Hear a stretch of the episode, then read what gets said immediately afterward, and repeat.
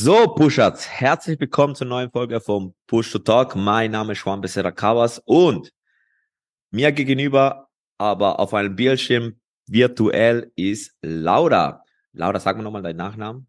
Eitel, wie die Eitelkeit. Eitel, wie die Eitelkeit. äh, Laura Eitel, Laura, herzlich willkommen. Danke, dass du dir die Zeit nimmst. Und ja, ich habe dir einfach so random, also ich habe gesehen, also ich habe keine Ahnung, ich auf den Vorschlägen bist du mir gekommen und da habe ich gesagt, ah cool, da bin ich so auf deinem Profil, hab's mega cool gefunden. Da habe ich gesagt, ja komm, das wäre doch jemand für den Podcast. Hab dich mal angefragt und du hast zugesagt. Mega cool, danke dir. Ja, gerne. Ich freue mich, hier zu sein. Cool. Du hast mir vorher gesagt, Laura, dass du ein paar Folgen reingehört hast und du weißt, was jetzt kommt, oder? Die Anfangsfrage. Hm, ich bin gespannt. Du bist gespannt. So. Ich nehme mal an, äh, bei dir geht's, geht's noch eine Weile bis dorthin, aber ich frag, frag's mal trotzdem. Was wäre dein Hobby als Rentnerin? Mein Hobby als Rentnerin. Ich ja. glaube, ich würde golfen. Golfen? ja, so ein klassischer Rentnersport. Und ähm, mein Vater ist ein begnadeter Golfer und deshalb musste ich auch tatsächlich mal die Platzreife machen.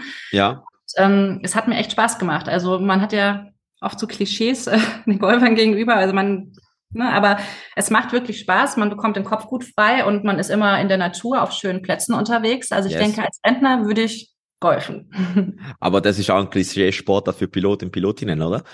ja, eigentlich schon. Aber ähm, ja, ich glaube, das gehört eher zu den ruhigeren Sportarten. Ich glaube, viele Piloten sind auch am Kitesurfen und machen um Snowboarden und machen eher so die wilderen Dinge.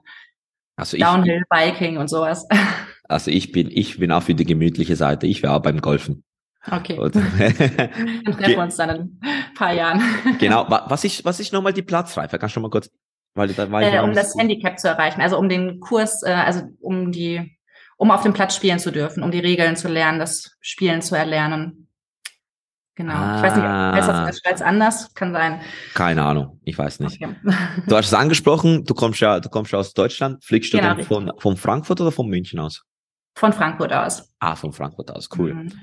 Ja, äh, mein, was wäre mein Hobby? Mein Hobby als Rentner wäre wär eigentlich so, ich werde mir glaube wirklich so so so einen Garten zulegen und dort einfach so was basteln. Ich bin eigentlich, ich zähle mich nicht als begnadeter so Handwerker, aber ich denke mal so ein Garten oder so ja so eine Garten so eine Gartenhütte, wo ich irgendwas selber was machen kann, das wäre so könnte ich mir vorstellen. Ich weiß es nicht, oder bei mir geht's ja auch noch, aber könnte ich mir vorstellen, so einfach so was anpflanzen und so die Leute, wo mich kennen, denken, werden wahrscheinlich denken so, hä? Was, was, was lautet Also wir haben einen großen Garten und ähm, ich hasse Gartenarbeit mittlerweile. Also von daher ähm, muss ich auch eher schmunzeln über deine Aussage. Ja, also aber gut, als Rentner hat man ja Zeit. Genau, und, ähm, genau deswegen ja, oder? Man hat ja Zeit, man muss ja Sachen. Es geht ja nicht, dass du das machst, sondern es geht jetzt um Ausprobieren. Ich werde es ja. mal ausprobieren. Wahrscheinlich wird es mich nach zwei Tagen schon wieder äh, schon wieder nerven und dann werde ich auch wieder zum Golfen gehen. genau. So, Laura, eben wie gesagt, ähm, du fliegst ja von Frankfurt nach München, dann wird die, die und die Pusher dann denken, ja, aha, dann fliegst du von Deutschland aus. Möglich, viele Möglichkeiten, ah doch, es gibt schon viele Möglichkeiten. Es gibt ja Condor, Lufthansa und so eher größere Airlines. Aber ich würde, ich würde äh, sagen, eben, wir sagen, du fliegst ja bei der Lufthansa, mittlerweile auf der Langstrecke. Mhm. Aber fangen wir doch ein bisschen früher an. So, wie bist du in die Fliegerei gekommen? Äh, was war dein Werdegang? Eben, um, also wer bist du auch und so. Erzähl, mal, erzähl mir doch ein bisschen. Ja, also ich bin in der Stuttgarter Ecke aufgewachsen und ähm, wollte tatsächlich schon immer Pilotin werden. Ich kann ja. gar nicht sagen, warum. Ähm, ich kannte keinen Piloten, auch keine Flugbegleiterin. Also meine Familie und auch mein Freundeskreis hatte nichts mit der Fliegerei zu tun. Ja. Aber für mich war schon immer das Highlight eines jeden Urlaubs das Fliegen. Also ähm, wenn wir mal nicht in den Urlaub geflogen sind, sondern mit dem Auto gefahren sind, das war dann für mich wirklich ein absoluter Weltuntergang. Da habe ich dann oh, wow. richtig gekriegt zu Hause. Deshalb mussten immer Flugreisen her und ähm, also ich habe das schon immer geliebt, am Flughafen zu sein, die Atmosphäre dort und das Fliegen an sich natürlich auch. Und ähm, deshalb war das für mich immer klar, ich werde Pilotin. Ja. Und ähm, ich wurde immer ein bisschen belächelt von meinen Freunden zu Hause. Ja, ja, klar, Laura. Same here ähm, hier so die bei jeder Party in der ersten Reihe mittanzt, wird dann später Pilotin und fliegt uns in den Urlaub, ist ähm, ja. Aber ähm, ja, ich habe dann extra auch äh, während meines Abiturs Physik-Leistungskurs gewählt, was meinen ganzen Abiturschnitt absolut ruiniert hat. Aber ich dachte, als angehende Pilotin muss man Physik wählen. Ähm, mein Physiklehrer musste auch mal ein bisschen schmunzeln, aber ähm, ja, es hat dann irgendwie doch geklappt. Ähm, und genau, ich habe 2007 Abitur gemacht und 2008 ging es dann schon im März in Bremen an der Flugschule los. Ah, cool. Es ist ja, es ist ja so, es ist, es ist immer so, ich muss alles gerade schmunzeln, weil mega viele Leuten, ich arbeite auch mit, also auch mit angehende oder Interessierte an dem Pilotenberuf und da mega viele fragen, ja, was soll ich denn machen? Soll ich eine Lehre machen? Es muss der technische sein, obwohl es eigentlich gar nicht so in dem Sinn so stimmt. Oder ich meine, klar, man, man sollte schon Flair haben für Zahlen und man, man, so, man sollte schon die physikalische Vorgänge verstehen, aber man muss ja nicht unbedingt irgendeine technische Ausbildung machen oder irgendwas Technisches studiert haben. Nein, absolut nicht. Also ich war in Physik eine Nische und ähm, nichtsdestotrotz hat mir der Leistungskurs für die Ausbildung ähm, wirklich viel geholfen, weil man da einfach schon Themenbereiche angekratzt hat, die dann in der Theoriephase durchaus äh, hilfreich waren, aber ähm, es ist nicht unbedingt notwendig, sowas dann wirklich als Leistungskurs zu belegen. Und dann bist du, wie schon hast, hast gesagt, 2008 hast du dann bei der LFD angefangen. Genau, richtig. Das ging dann ein Jahr in Bremen, die ganze Theoriephase. Und im Anschluss ging es zum Luftfahrtbundesamt nach Braunschweig. Da haben wir dann die theoretische Prüfung, ATPL-Prüfung abgelegt. Oh, wow. Und im Anschluss ging es dann für vier Monate nach Phoenix, Arizona, für den fliegerischen Teil. Ah. Also wir haben erst die komplette Theorie gemacht oh. äh, und dann okay. ging es erst mit dem Fliegen los. Crazy, habt wirklich ohne eine einzige Stunde. Geflogen. Ohne eine einzige Flugstunde. Oh, und ich kann sagen, es war sowas von kompliziert, sich zu überlegen, wie man Radials intercepten soll, wenn man das selber noch nie im Flieger gemacht hat, weil ich war zuvor auch noch nie geflogen, also noch ja. nie in einem Privatflieger. Und ähm, ja, das dann zu verstehen, wie man ein Intercept fliegen soll oder auch ein Holding, also das ist, wenn man das dann ein, zweimal gemacht hat, ist das plötzlich alles klar, ganz klar ja. und äh, logisch. Aber wenn man das immer nur am Schreibtisch erklärt bekommt, ist das durchaus kompliziert. Crazy und, und vor allem, und vor allem ist es ja, also man muss ja nicht sagen, die ATPL-Theorie ist ja mega trocken. Ja, absolut. und, dann, und dann, und dann noch. eine sehr intensive Zeit. ja, und dann noch ohne eine einzige Punkte, wow, Hut ab, ja. wirklich. Also das ist ja, das ist ja bei der, bei der Lufthansa ist ja, oder eben jetzt mittlerweile EVA oder European Flight Academy. Mhm. Ist ja so, dass du in dem Fall, also ist es immer so, dass du in dem Fall Theorie machst, die ganze Theorie durch? Aber es, es, ändert sich immer ein bisschen. Die Kurse vor uns hatten äh, ein halbes Jahr Theorie, dann ein halbes Jahr Praxis, dann wieder Theorie. Das war so ein bisschen aufgeteilt. Wie es jetzt aktuell ist, weiß ich ehrlich gesagt nicht. Also bei uns okay. war ein Jahr komplette Theorie und im Anschluss dann nur noch das Fliegen, was natürlich dann auch cool war. Als ja, dann cool, ja. kam, dann war eben nur noch Fliegen angesagt. Das war dann schon auch schön. Ja, es ist sicher auch ein Vorteil von der, von der, auch von der integrierten Ausbildung. Also ich meine, eben in der, ich habe eine modulare Ausbildung gemacht, also ich habe eben erstmals PPL-Erfahrung, schon CPL und so. Und mit den modular, also mit den integrierten Ausbildung kannst du ja von Anfang an also direkt die, die ATPL machen. Oder ja. also die ATPL-Theorie machen. Das ist, das ja. ist dann schon cool. Und danach ja. direkt nach Fliegen, nach, äh, nach Fliegen, nach Phoenix, nach Amerika. Auf, auf eine Cirrus oder ihr, ihr nee, auf die Bonanza, Beechcraft Bonanza, auf die Bonnie. Die das Bonnie. war schon sehr cool. Wir haben sie liebevoll Bonnie genannt und ähm, ja, es war schon verrückt. Also ich weiß gar nicht genau, wie viele Flugstunden wir hatten, bis wir dann unseren ersten Soloflug hatten, aber es ging sehr, sehr zügig äh, ja, es ging dann ruckzuck, plötzlich saß man allein in so einer Maschine und ähm, man war doch immer wieder froh, als man äh, sicher zurückgekommen ist an die ja, Flugschule, klar. weil so viel Blech da in der Luft war, so viele Flugschüler und äh, ah, da auch noch andere Flugschulen. Also, dass da keine Unfälle passiert sind, das ist schon Wahnsinn. Ist denn, ist, ist denn Phoenix so, so, so ein Hotspot für Pilotenschüler? Oder? Da waren schon sehr, sehr viele, ja. Also es, ähm, nebenan war noch äh, Oxford, äh, so, glaube ich, eine englische Flugschule und ähm, mhm.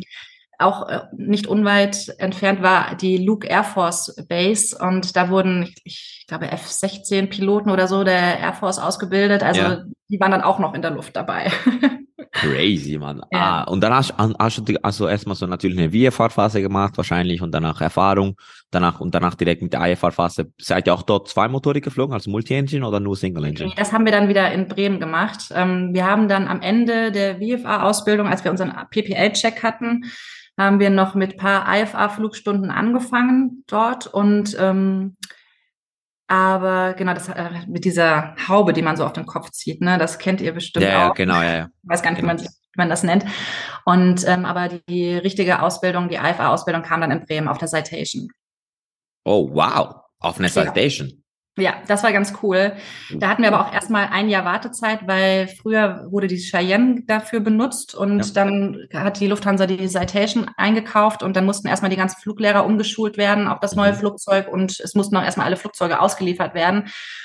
Und wie man weiß, verzögert sich das in der Regel immer ein bisschen ja. und deshalb hatten wir dann noch mal ein Jahr Leerlauf, was aber auch nicht schlimm war und dann ging es eben auf der Citation weiter. Das waren dann, glaube ich, auch noch mal knapp vier Monate und im Anschluss ging es direkt ins Type-Rating nach Frankfurt auf den 320. Wow, also ihr ja. habt Amerika, dann äh, Multi-Engine bis noch Bremen nochmal Multi-Engine und danach direkt auf, ein, auf eine Citation, auf ein Jet. Also Citation ist ein Jet. Genau, ja, direkt auf den Jet und vom kleinen Jet dann auf den großen Jet, auf den 320, ja. Crazy, das ist ja krass, ja. das habe ich jetzt nicht gewusst, dass ihr direkt auf den Jet, also der, bei der Lufthansa direkt auf den Jet, also geht ihr denn direkt, geht ihr, oder geht ihr zuerst in den Simulator, in den Citation Simulator? Ja, ja, ja, das haben wir natürlich. Also der, ähm, kein Full Flight, also der, ich meine, der hat sich nicht bewegt, nee, genau.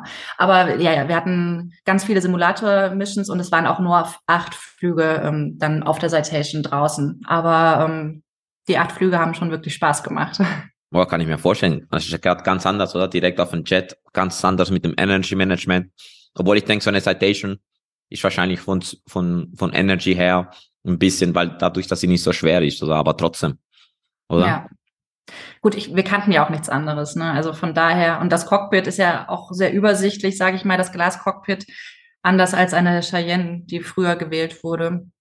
Von daher ähm, war es eigentlich sehr komfortabel für uns. Mega cool. Und der Einstieg zum 320 war dadurch, dadurch natürlich auch viel leichter dann. Ja, kann ich mir vorstellen. Und danach im 2010 wahrscheinlich reden wir da ungefähr. Genau. Ins Type Rating. Genau. Ende 2010, oder ja, so Übergang 2010, 2011 ging das dann mit dem Type Rating los, ja. Cool. Und dann wie lang, wie lange, wie lange Kurzstrecke? Zehn Jahre. Zehn Jahre. Wow, das war lang.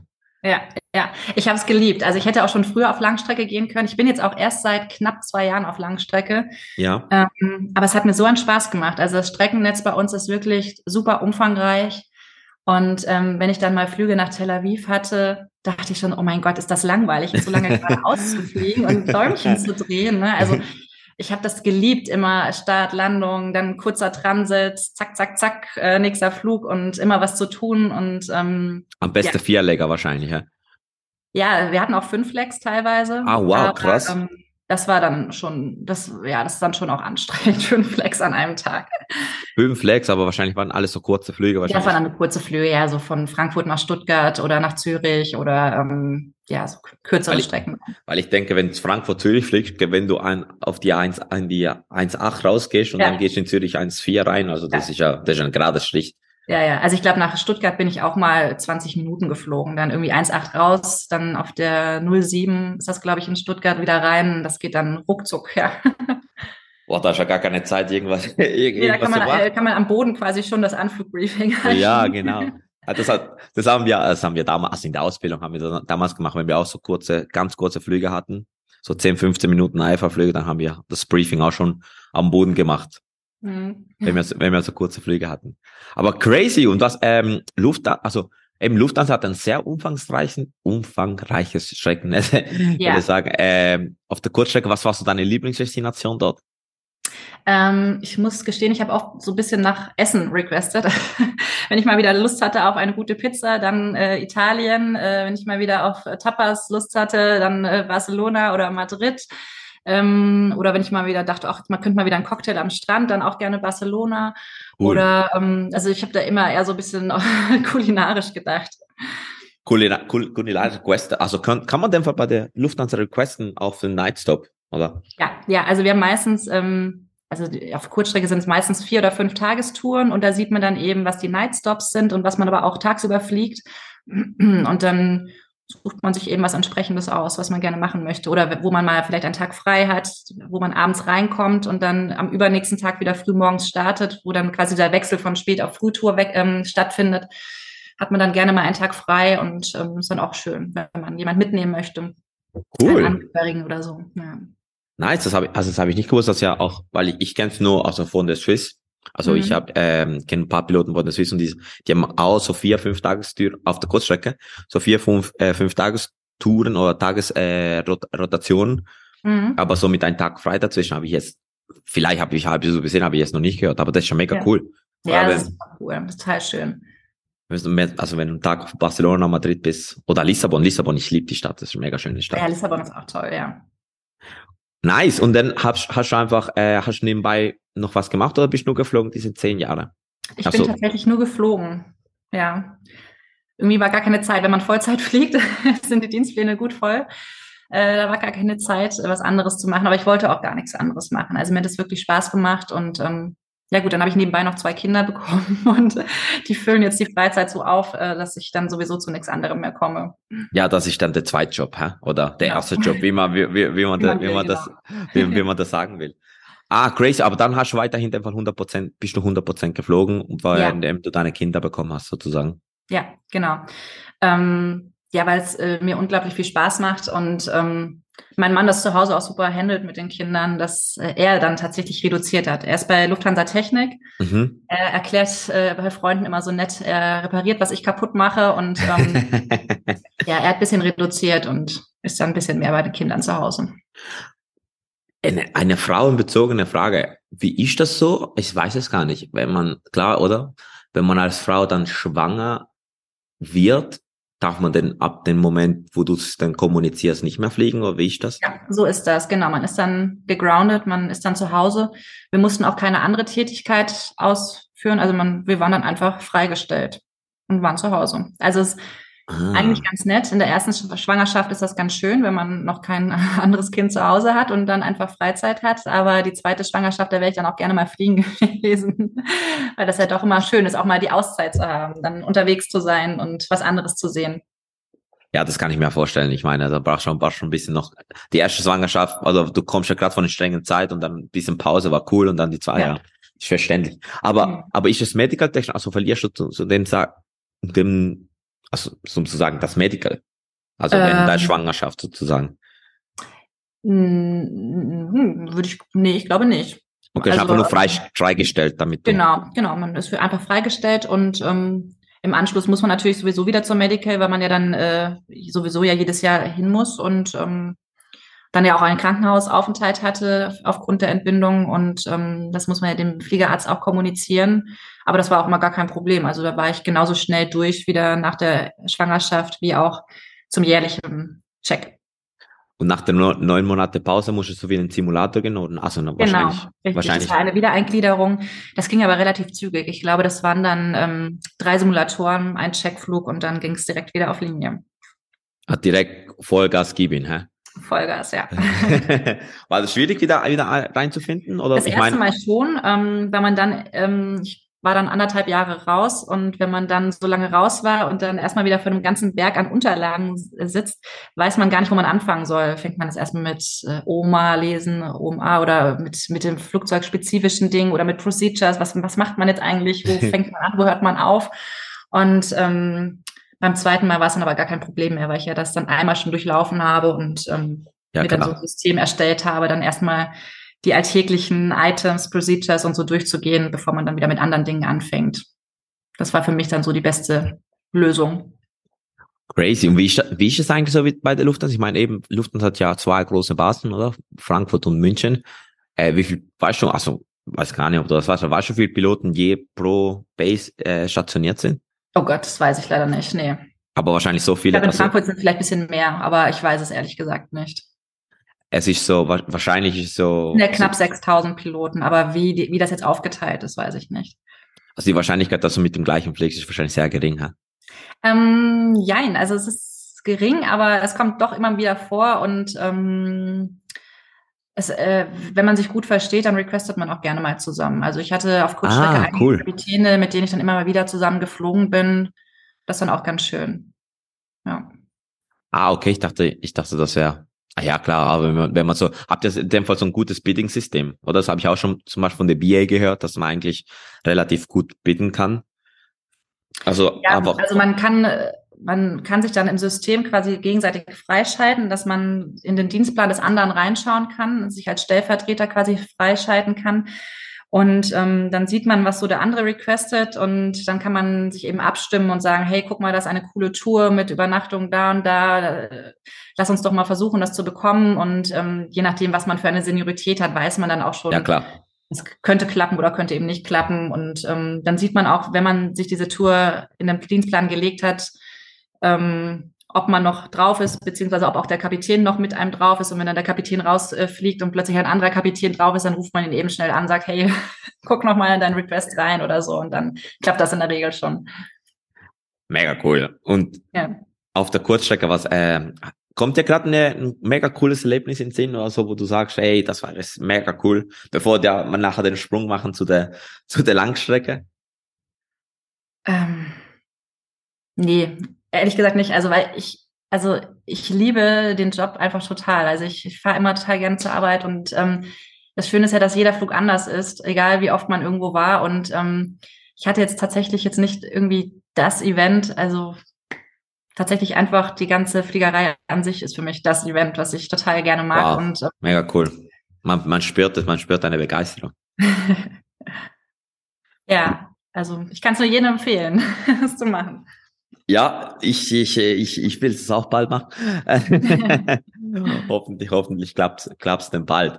Ähm, und normalerweise bei der Lufthansa, wenn man die, du hast gesagt, du bist ein bisschen länger auf der Kurzstrecke geblieben, äh, aber normalerweise, wann ist der Sprung oder was braucht man für Sachen zum nachher den Sprung auf der Langstrecke machen?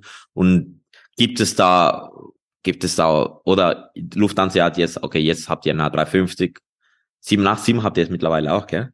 Ja, haben wir auch. Äh, glaub, kommt dann auch noch zur Passage. Also es kommt einiges jetzt, ja.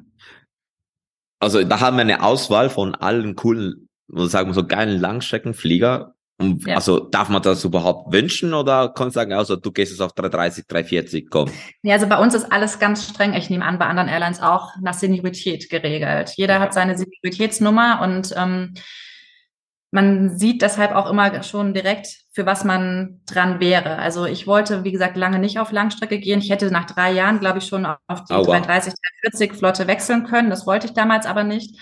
Ähm, ich hätte jetzt, hätte ich auch die Wahl gehabt, als ich auf die Langstrecke gegangen bin, ob ich auf den Jumbo gehe oder eben 330, uh. 340. Ich wollte aber gerne 330, 340, auch wenn ich den Jumbo natürlich mega cool finde, so optisch und ähm, alles, aber ich bin da doch eher komfortorientiert und dachte, hey, wenn ich da zehn Stunden im Flieger sitze, ähm, da habe ich dann doch gerne einen Tisch zum Ausklappen. Genau, das haben wir. Den Sidestick an der Seite, nicht zwischen ja. den Beinen irgendwie noch ein Steuerhorn und muss dann irgendwie mein Tablett auf dem auf den Knien äh, halten. Also von daher ähm, hat da jeder so seine Präferenzen und wie gesagt, das geht ganz äh, streng nach Seniorität bei uns und ähm, da sieht man dann auch, auf was für ein Flugzeugmuster man gehen könnte. Also wenn man jetzt, ähm, ich habe auch viele Kumpels, die jetzt noch auf Kurzstrecke sind, die mit mir die Ausbildung gemacht haben, die sagen, hey, sie warten jetzt noch auf die 787 oder auf die 777 und bleiben dann lieber noch mal zwei, drei Jahre länger auf Kurzstrecke und gehen dann eben auf dieses Flugzeugmuster, wenn das dann mit der Seniorität passt.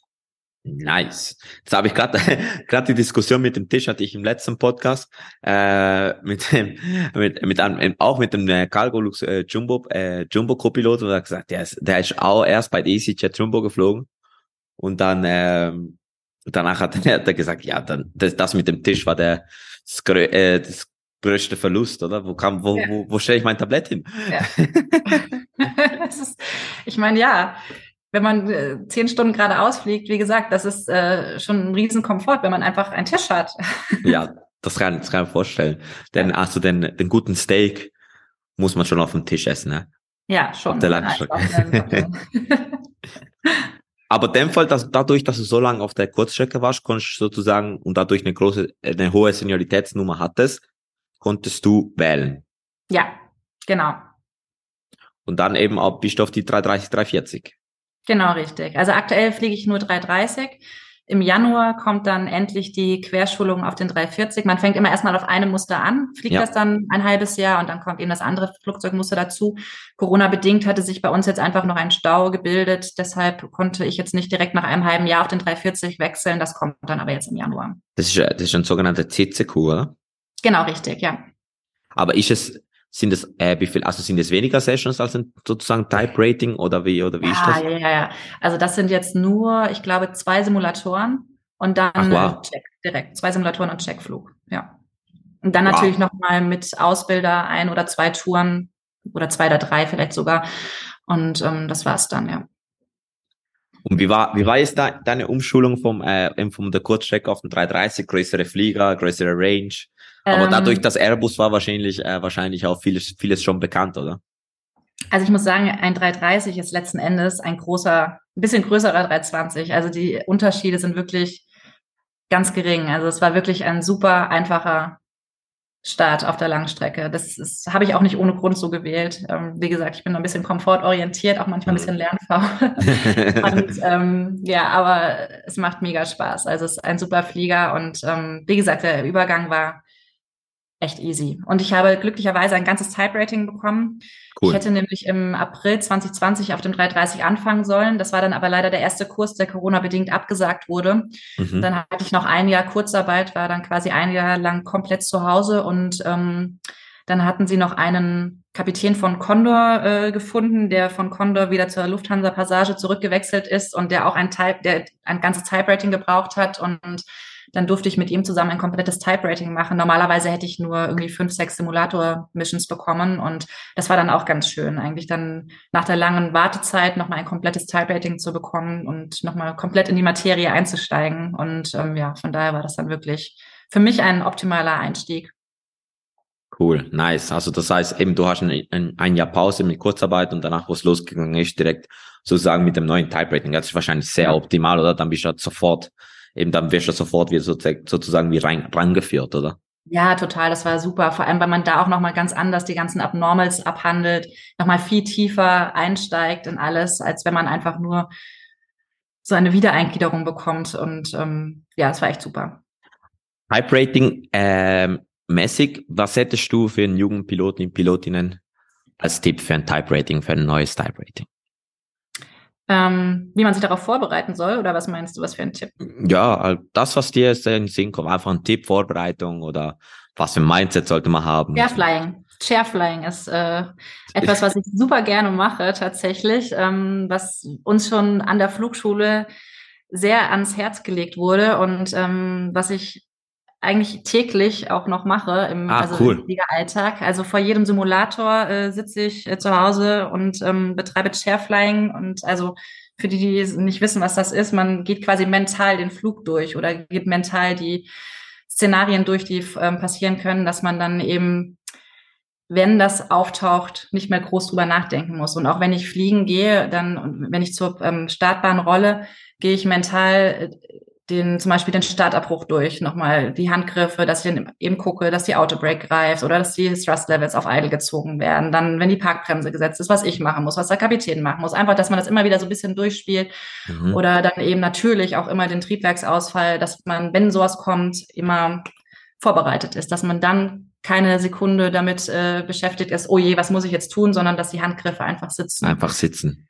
Genau, und das wurde uns, wie gesagt, an der Flugschule schon eingepläut und ähm, ich glaube, uns alle kann man aus dem Tiefschlaf wecken und jeder weiß sofort, was beim Triebwerksausfall zu tun ist. Ich meine, es wird bei allen Piloten so sein, aber ähm, ich glaube, Chairflying ist da etwas, was wirklich sehr hilfreich ist. Und gerade im Simulator beziehungsweise auch im Type Rating, wo man wirklich alle möglichen Szenarien äh, zum Erbrechen übt, äh, ist das wirklich ähm, hilfreich, dann durch Chairflying gut vorbereitet zu sein. Also seid eigentlich sozusagen wie vor jeder Session eigentlich im Chairflying eigentlich die, die Session durchgehen sozusagen. Ja. Nice. Also der, der eine Tipp schreibe ich mir jetzt gerade sehr gut auf. Schreibe, wahrscheinlich kommt meine Frau, kommt meine Frau irgendwann mal rein und ich bin so am, am an Handgriffe. ja, es ist, also äh, jeder in muss der auch so ein Luft bisschen machen. Überlegen, wie er das gerne möchte. Ne? Also ähm, ich kenne Personen, die das gerne beim Spazierengehen machen. Ich mache es tatsächlich auch gerne beim Autofahren, äh, weil man dann so durch den Verkehr und durchs Autofahren an sich auch schon so ein bisschen abgelenkt ist. Weil wenn ich jetzt einfach nur zu Hause auf dem stillen Stuhl sitze, ist mir das schon fast zu langweilig. Also Mhm. dann ist das schon zu easy durchzuspielen. Also ich brauche auch so einen gewissen Grad an Ablenkung, um das dann im Simulator dann vielleicht so noch besser performen zu können dann oder eben dann auch im echten Flieger. Tatsächlich habe ich das auch gemacht. Wo ich damals in der Ausbildung war, äh, habe ich den Engine Failure, habe ich immer im, beim Autofahren, habe ich den immer, bin ich immer durchgegangen. Ja. Ah, ich dachte immer, Chairfly ist wirklich, dass du da hockst, aber klar, nee, also, macht ja Sinn. Ja, ja, es muss nicht Sinn. unbedingt ähm, in der stillen Kammer sein. nice. Na, einmal, einmal habe ich meiner äh, meine Freundin, also Frau, jetzt Frau, damals Freundin, habe ich immer gesagt, äh, wir sind irgendwo hingefahren und dann habe hab ich ihr gesagt, Schatz, irgendwann mal sagst du einfach Engine Failure links oder rechts und da muss ich ja. dir den ganzen, äh, also den ganzen Ablauf, den ganzen Procedure durchmachen. Das haben wir ein paar Mal gemacht. Ja. Und sie ist so, hä? Wieso? Aber sie hat dann gemacht, das ist halt relativ cool. Ja, genau. Konnte auch nicht kontrollieren, dass es richtig war, aber es klang bestimmt gut. ja, es, es klang sicher gut, dass ich da irgendwie mein, mein, ja. meine, meine Sätzchen auf, äh, aufgesagt habe. ja, ich denke, also ich denke, das ist sicher, das ist sicher mega, also mega wichtig. Ich meine, dass das ähm, klar, also es ist, man tendiert wahrscheinlich auch, oder man muss aufpassen, dass es nicht, wie gesagt, nicht nur so Sätzchen sind, die man sich vorsagt, sondern dass man wirklich auch das, wirklich auch bewusst, sich bewusst macht, dass man es schlussendlich auch machen muss, oder? Ja, ja, also ich gehe wirklich die Handgriffe durch. Also ähm, ich sehe mich dann quasi im Pilotensitz und sehe mich die Handgriffe machen. Also ist jetzt nicht so, dass ich mich jetzt aus der Vogelperspektive sehe oder so, aber ich versuche mich wirklich dann ins Cockpit hinein zu versetzen und ähm, dann eben die Handgriffe durchzugehen auch zu überlegen, okay, wo ist jetzt ähm, dann den der Agent, den ich dann noch äh, drücken muss oder ähm, der Fire Push Button, mhm. wo muss ich in etwa hingreifen, ähm, auf wo sind die Displays, auf die ich schauen möchte, ähm, auf die ich schauen muss und ähm, ja. Das habe das habe ich auch im letzten Podcast mit dem äh, mit dem einen Pilot diskutiert.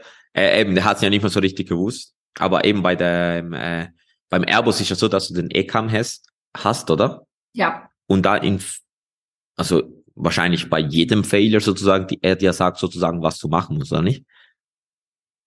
Ja, es, ähm, bei nahezu jedem Fehler, ja. Und das muss man dann stupide abarbeiten und genau. Also beinahe welche Fehler zum Beispiel nicht? Ja, es gibt ja auch mal irgendwie so, also je nachdem, was für ein Flugzeugmuster man sich befindet, ähm, dann auch so Szenarien, äh, wenn es irgendwie Vereisungen äh, des äh, Fuels gibt oder so, dass dann manchmal nicht irgendwie das richtig angezeigt wird, dass, dass man das selber dann eben merken muss. Aber ähm, in der Regel gibt es für, zumindest für alle wichtigen oder für alle gravierenden Fehler gibt es immer eine ECAM Caution, die man dann einfach stupide abarbeitet oder Warning eben auch. Und ähm, genau, dann kommt man auch ins Ziel. Aber auch da müssen ja die Handgriffe sitzen. Also klar, wenn auf jeden Fall, ja, klar, ja. schaue und dann überlege, okay, wo ist jetzt der Knopf, den ich drücken muss? Ähm, in der Regel hat man ja Zeit, das ist das Schöne, aber wenn es dann brennt oder äh, mit Triebwerksausfall in Bodennähe, letzten Endes ist ja alles in Bodennähe immer das, was mhm. unangenehm ist oder was man nicht erleben möchte. Mhm, mhm, äh, da sollte das dann schon ein bisschen zügiger gehen. Wenn man in Flight Level 200 oder noch höher ist, da kann man ja auch noch mal zehn Sekunden länger auf die Knöpfe gucken und überlegen, wo man jetzt drückt. Wo man, wo man das macht und so auch langsam ja. machen. Aber du hast in, in echt oder so noch nie einen Failure gehabt oder einen Engine Failure oder so. Nee, ich hatte tatsächlich bisher äh, toi toi toi nur äh, yes. also das äh, Schlimmste in Anführungszeichen, was ich mal hatte, war ein Landing, Landing Gear Not Uplocked, äh, als wir in Mailand ähm, Richtung Berge gestartet sind mit einem schweren 321 und ähm, halt es war im Sommer und wir haben wirklich keine Höhe gewonnen und ähm, dann beim italienischen Funk dann irgendwie reinzukommen, ist dann auch nicht unbedingt leicht, damit man von der Route abweichen kann. Ich meine, wir haben es dann irgendwann einfach gemacht, weil also bevor man irgendwo Klar. in Berge fliegt, dann geht's halt nicht anders. Und nach dem dritten Recyceln ging es dann auch wieder. Ähm, aber das war somit das Schlimmste, was ich hatte. Ja, aber das ist ja, also ja, eben wie gesagt, warmer Sommertag, Schwere 23, dann steigt ja, der Vogel auch nicht so. ja. Ja, gehen wir zurück nochmal zu, zu, zu, zum Langstrecken. Ähm, Thema und du hast dann schon 330 Typewriting gemacht und danach Line-Intro wahrscheinlich. Wie, wie, wie lang ist die Line-Intro bei euch?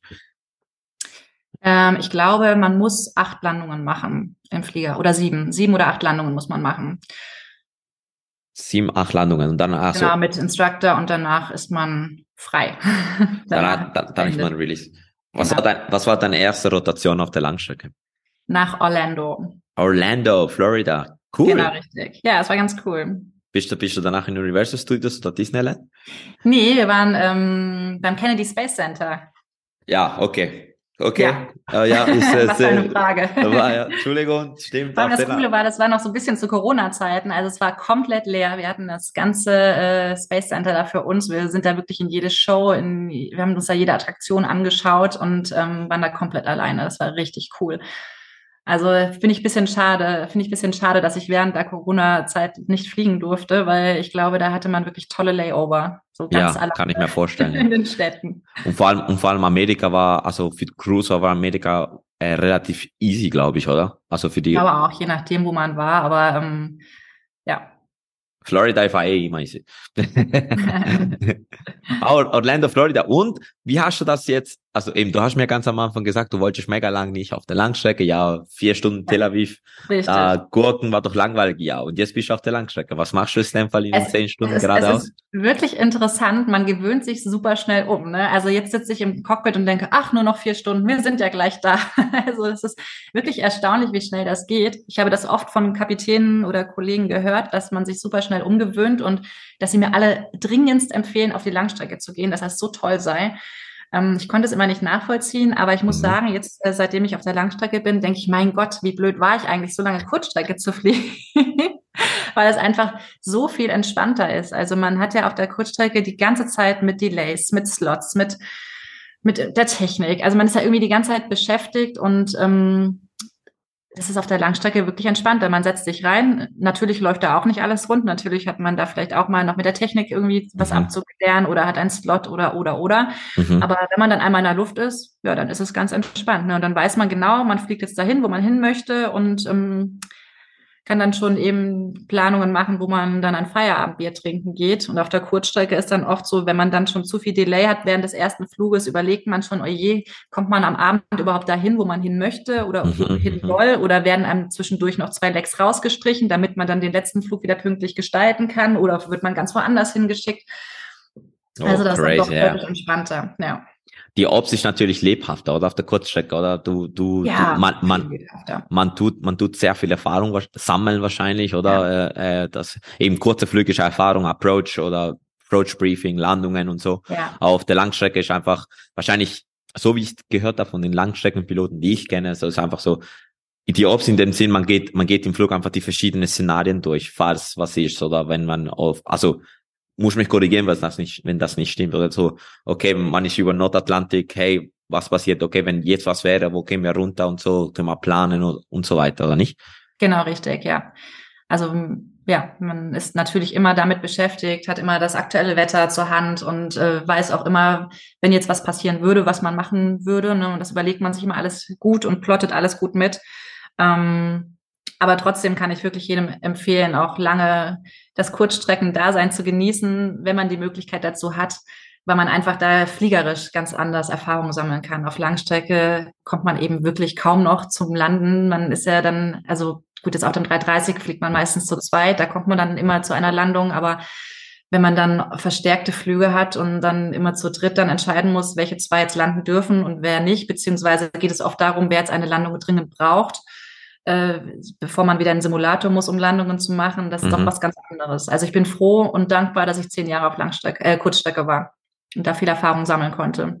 Wenn diese Podcast-Folge rauskommt, bin ich wahrscheinlich äh, in Type Rating. Ähm, ähm, und da bin ich mega froh, dass du mir da so, so also dass du mir das so sagst, eben, dass erstmal cool auf der Kurzstrecke ist und sehr viel lernen und so. Das ist mega cool. Du wirst mega Spaß haben, wirklich. Das ist so toll, Startslandungen und die verschiedenen Anflüge und ähm, also ich habe es geliebt, wirklich. Auch wenn ich die Langstrecke jetzt auch toll finde, aber äh, gar kein Problem damit, wieder auf Kurzstrecke zurückzugehen. Eigentlich muss ich sagen, wenn ich so drüber nachdenke, es macht echt Spaß, weil man einfach fliegt. Man hat ja. halt, man fliegt. Ne? Auf Langstrecke ist man eher ein Manager. Air Manager. Aber du, du wirst wahrscheinlich auch wieder auf die Kurzstrecke kommen, wenn es, wenn es so Richtung Upgrade geht, oder? Ja, ja, klar, dann komme ich, komm ich auf jeden Fall wieder auf Kurzstrecke, das stimmt. Ja, und dann kannst du, dann kannst du gerade nochmal das gerade nochmal leben und dann sehnst du wieder nach Langstrecke und dann gehst du, gehst du auf die Langstrecke. Ja. Und danach, und danach bist du pensioniert und dann gehst du golfen. Richtig. Oder vielleicht zieht es mich dann sogar doch nochmal die private Fliegerei. Wer weiß. Ja, das ist äh, das, das, das ist auch ein Weg, wo ich von paar, paar Mal jetzt gehört habe, wo sie sagen, ey, das wäre, aber pri private Fliegerei hast du natürlich beides aus Langstrecke, Kurzstrecke. Ja. Ein Kollege von mir fliegt oder ist auf der Gulfstream geflogen und er hat gesagt, eben, er konnte von London nach Buenos Aires fliegen oder der konnte äh, Island, Hop, äh, Hopping machen da im, äh, in Griechenland, ja. oder? Von das ist halt schon cool, was man ja. dafür eine Variation hat. Das ist schon echt toll, ja.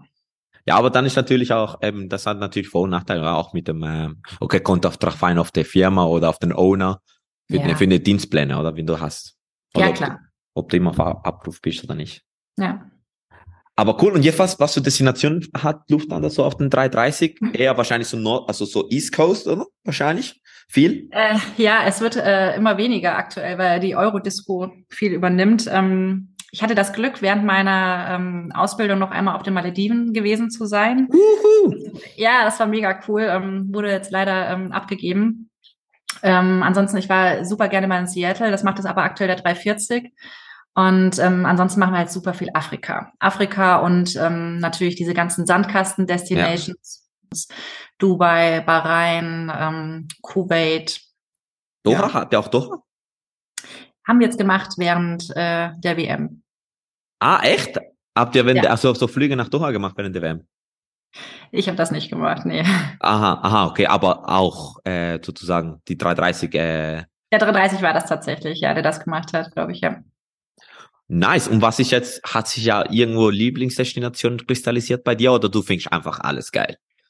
Ähm, ja, die Abwe Abwechslung macht's ja immer. Also ich bin gerne in Seattle gewesen. Das hat jetzt leider der 340 übernommen. Aber da kann ich ja dann hoffentlich bald wieder hinfliegen. Ja, da kannst du wieder hin, ja. Ähm, Ansonsten, ja, ist natürlich trotzdem auch schön, wenn man im Winter mal nach Kuwait fliegt und einfach ein bisschen Sonne tanken kann und ein bisschen am Pool entspannen kann, Uhu. während hier äh, Schnee liegt oder irgendwie regnerisches, stürmisches Wetter herrscht. Ne? Das ist immer ganz schön, ja. Dass man einfach so ein bisschen in die Sonne entfliehen kann. Aber ich, wie, wie lange ist der Layover zum Beispiel in Kuwait? Oder sind ja nur sechs, sechs, also, sieben Stunden. Ja, manchmal oder? haben wir Abholer, dass man am nächsten Tag dann direkt wieder zurückfliegt. Manchmal haben wir auch mit einem Tag frei, ab und zu auch mit zwei Tagen frei. Ah, cool. Das ist unterschiedlich, je nachdem, was für einen Wochentag man erwischt. Jetzt im Winterflugplan ist ja oft auch alles bisschen ausgedünnter, dass man ein bisschen mehr Zeit vor Ort hat. Nice. Und so Afrika-technisch äh, habt, habt ihr wahrscheinlich so Kenia und so, oder? Ja, ähm, also die schönen Dinge hat auch wieder der 340, so Kapstadt und sowas. Ähm, mhm.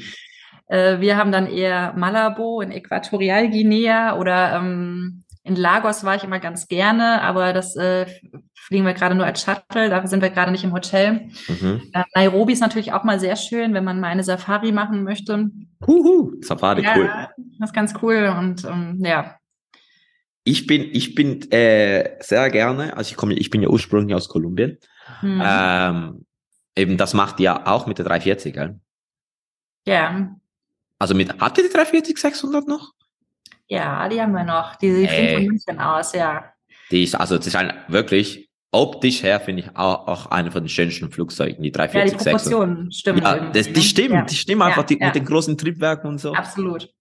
Ja, wenn alles gut läuft, fliege ich da Ende des, Ende Januar nach Boston mit dem 346er.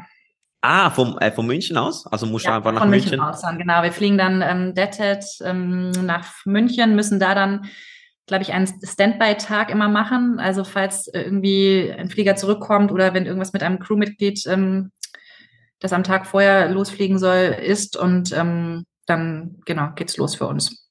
Mit der 346 und also wahrscheinlich weiß ich es noch nicht so viel, aber was, auf was, was muss man aufpassen bei der 340 300 und 340 600? Was sind so die, die kniffligen Unterschiede? Oder war ich also das noch nicht? Ich bin mal gespannt. Also ich höre immer nur, dass ähm, gerade in Bogota immer wohl schwierig sein soll, wenn man da, weil das ja dann alles schon so hoch liegt, dann noch warme Temperaturen, überall Berge, dass das dann immer sehr kritisch sein soll, bis man da dann wieder rausgeflogen kommt.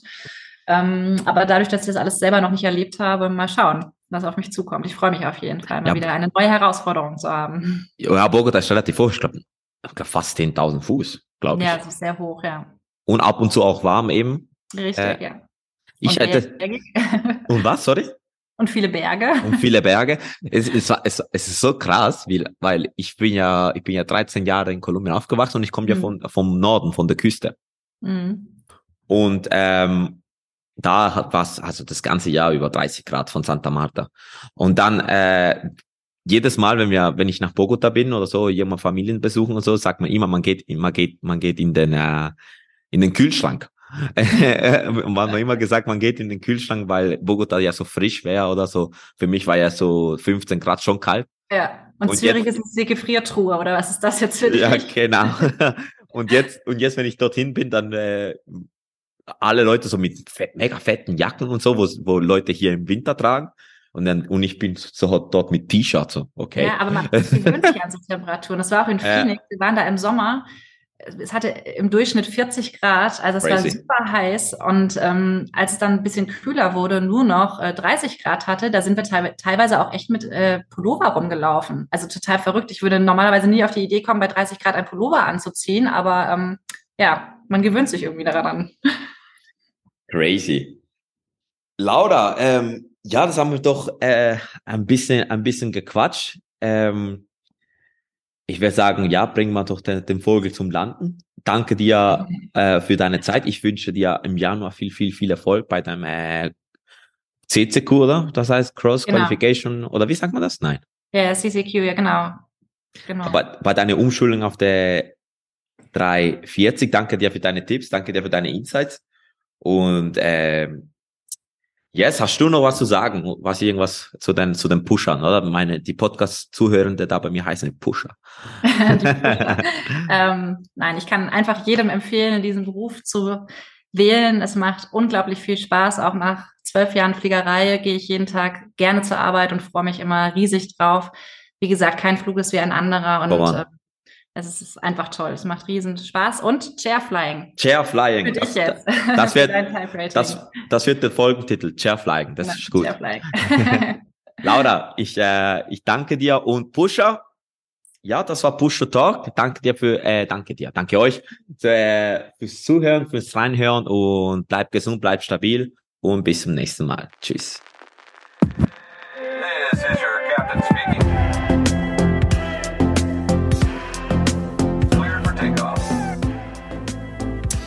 So, Pusher, ich hoffe, ihr hattet genauso viel Spaß wie ich bei dieser Folge. Ich danke dir, Laura, nochmals. Es war einfach cool. Wie auch schon über Instagram angekündigt, Leute, wird das die letzte Folge von Push Talk für den Moment. Also für es, es ist etwas in Staffelfinale, die Staffelfinale Game of Thrones für die achte Staffel. Okay, die war schlecht. Egal. Für mich geht es nämlich ins Type Rating und ich möchte mich natürlich aufs Type Rating fokussieren und dort alles geben. Und mir bleibt eigentlich nur zu sagen, bleib wie immer gesund, bleib stabil.